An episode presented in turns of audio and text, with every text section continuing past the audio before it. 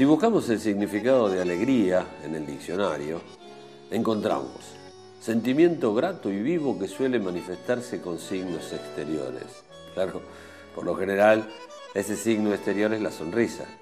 Y si hablamos de sonreír en el fútbol, hablamos de una persona, Ronaldinho.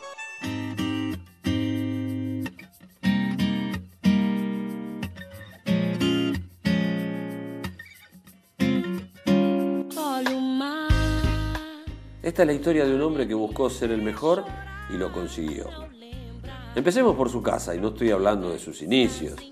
Ningún club lo tuvo tanto tiempo Ronaldinho en su plantel como el Barcelona. Cinco años se vistió de culé para dominar el fútbol mundial. Casi 100 goles en 200 partidos y con una Champions League en sus espaldas hicieron del Nou Camp su casa, el lugar donde se vio lo mejor de este número 10.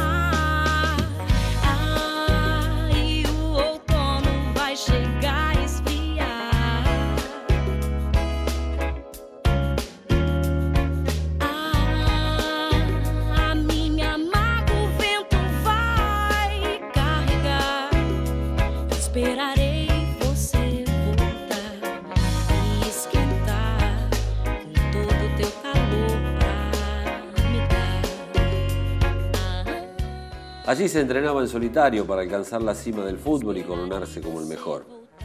Y lo hizo. Ganó el Balón de Oro en el 2005, los premios FIFA al mejor jugador del mundo en el 2004 y 2005.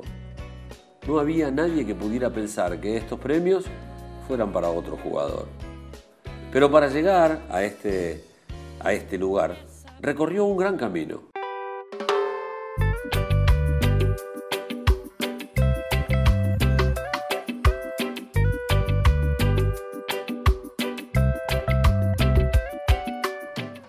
Retrocedamos en el tiempo y vayamos a sus comienzos. Allí por los años 98, 99, cuando jugaba sus primeros partidos para el gremio de Porto Alegre.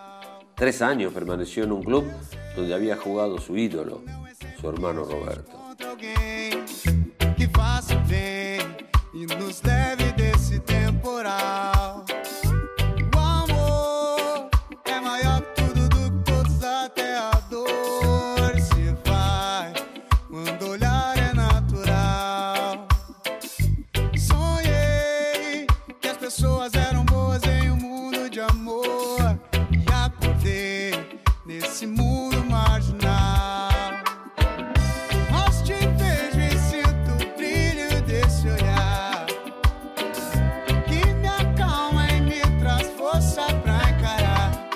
Llegaba el momento de dar el primer salto a Europa. Y lo hizo en el fútbol de Francia. Fue a jugar al Paris Saint-Germain, donde sus hinchas tuvieron el privilegio de tenerlo dos temporadas en el plantel.